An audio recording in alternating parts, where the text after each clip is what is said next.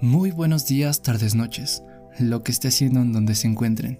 Sean bienvenidos a este podcast, mi nombre es Arturo. Hoy quería platicar con ustedes acerca de por qué no estudian, por qué no estás estudiando y más ahora con este tema de la pandemia del COVID. Si estás escuchando esto es porque seguramente te estás haciendo la misma pregunta a ti mismo o a ti misma. O tal vez seguramente te da una cosquillita dentro de ti que te dice que no aprovechas bien el tiempo, que te falta mejorar más en algo que quieres aprender, pero sencillamente no estudias porque te da hueva o cualquier cosa. Así que vamos a comenzar y te daré algunos consejos al final de este podcast para que apliques los estudios de una mejor manera y aprendas algo un poquito mejor. Obviamente no va a aplicar para todos, pero a alguien le va a servir seguramente. Y bueno, una gran parte de las personas le tiene casi que repudio a estudiar por su cuenta. Y más que el estudio o la forma en la que estudias, es el aprendizaje en sí lo que importa. Siempre se tienen excusas o tu cerebro ya está casi que dispuesto a pensarlo así. Esto puede ser un poco culpa del sistema educativo que nos enseñó casi que a matarnos a estudiar sin dormir o a leer 82 libros en una sola noche, cuando es todo lo contrario, debería de ser por gusto y no por obligación el estudio. Pero aún así no creo que sea una excusa para que no hagas nada de nada para aprender y dejes aparcadas cosas que en verdad querías aprender, pero que te quitaron por completo las ganas de hacerlo. Cosas como el no tengo tiempo, no me entra, eso no es lo mío, eso no se me da. Lo he escuchado muchas veces, por parte de mi familia o de mis amigos y compañeros, pero ¿en verdad no tienes tiempo como dices?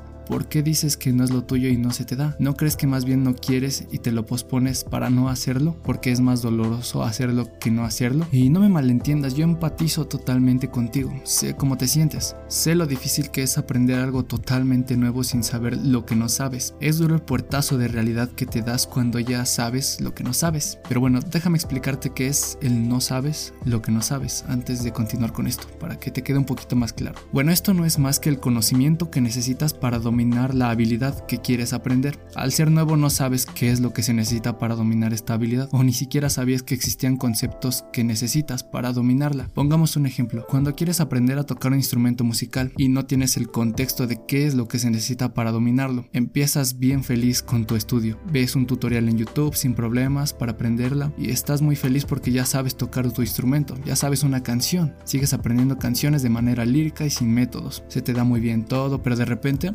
descubres que una canción que quieres tocar no está en YouTube con su tutorial, así que te pones a buscarla en Google. En esa búsqueda te encuentras con una hoja toda extraña con símbolos raros, líneas, números y no entiendes nada, absolutamente nada de lo que pone ahí. En ese preciso momento es cuando descubres que no sabías algo que existía siquiera, o tal vez sí lo sabías, pero no tenías ni la más mínima idea de lo que significa. Es cuando sabes lo que no sabes. Ahora sabes que no sabes leer una partitura musical. En este punto del aprendizaje es en donde muchos desisten y dicen que ya no sirven para esto sin siquiera intentarlo más allá de verlo de lejos, sin avanzar ni un poco más, haciendo algo más de esfuerzo y sin rendirse. Y eso que aún faltan cosas que no sabes, que no sabes. No es hasta que en verdad te pones a investigar para tomar ese contexto y encontrar todo lo que se necesita para esa nueva habilidad y la realidad te pega un golpe en la cara ahora que sabes lo que no sabes. Y tal vez no aprendas a la misma velocidad que otras personas, que en una semana ya saben bastante. Y es que cada quien tiene su propia velocidad de aprendizaje, pero la constancia te puede puede llevar muy lejos, o al menos hacerte destacar entre otros que de plano no hacen nada de nada. Ahora esto parecerá una charla motivacional, pero el valor más importante que debes tener es la habilidad de nunca rendirte. Y es que al principio es muy fácil entrar a cualquier cosa. Por ejemplo, entras a la música y ya puedes tocar una canción que viste desde YouTube, desde el tutorial como dije, pero con el tiempo se va haciendo más y más complicado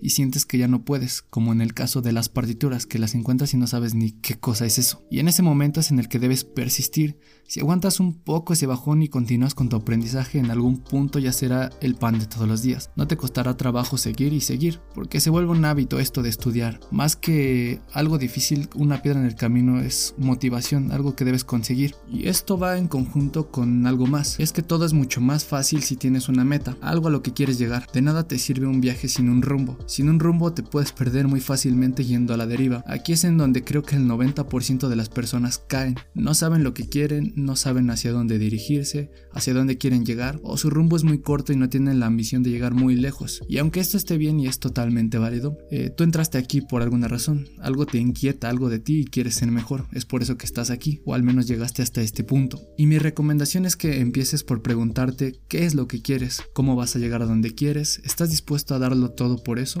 tu ambición es más grande que tu pereza. Estas preguntas no son más que un motivador que es indispensable para sacar esa fuerza para estudiar las cosas que te propongas. Pero otra cosa muy importante es la disciplina que es la que te hace levantarte todos los días por más que las cobijas te digan que te quedes otra hora más a dormir. Todo porque ya tienes una meta fijada y sabes que cada día te acercas más y más. Por eso hay que desperdiciar los menos días posibles para llegar a donde es. Y bueno, hablando más sobre técnicas de estudio, estoy casi seguro de que habrás oído hablar de la técnica Pomodoro.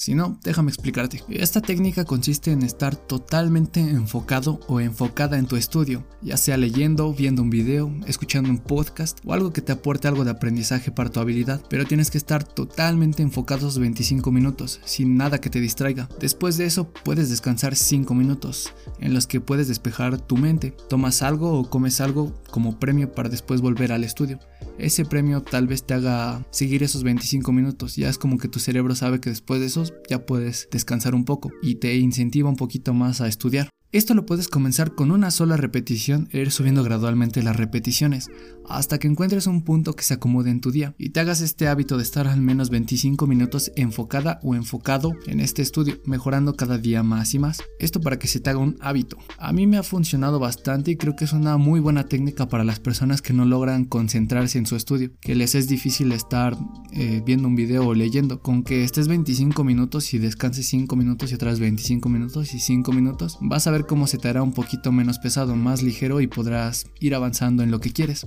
Así que resumiendo, toma contexto para saber lo que no sabes, ten una meta como una motivación y una guía, ten disciplina, no te rindas y busca un método de estudio que se acople a tu vida. Por último, yo te invito a hacer lo que siempre has querido y te ha dado miedo seguir porque no te sientes suficiente y tal vez desconfías de ti misma o de ti mismo, pero yo sé que puedes y confío en ti, así que por favor, te invito a hacer lo que siempre has querido. Y bueno, eso ha sido todo por el podcast de hoy y la charla. Espero que les haya gustado y servido. Nos vemos en un siguiente podcast y recuerden seguirme en mis redes sociales como Arturo Camacho y podrán encontrar mi podcast en las distintas plataformas. Muchas gracias y hasta la próxima.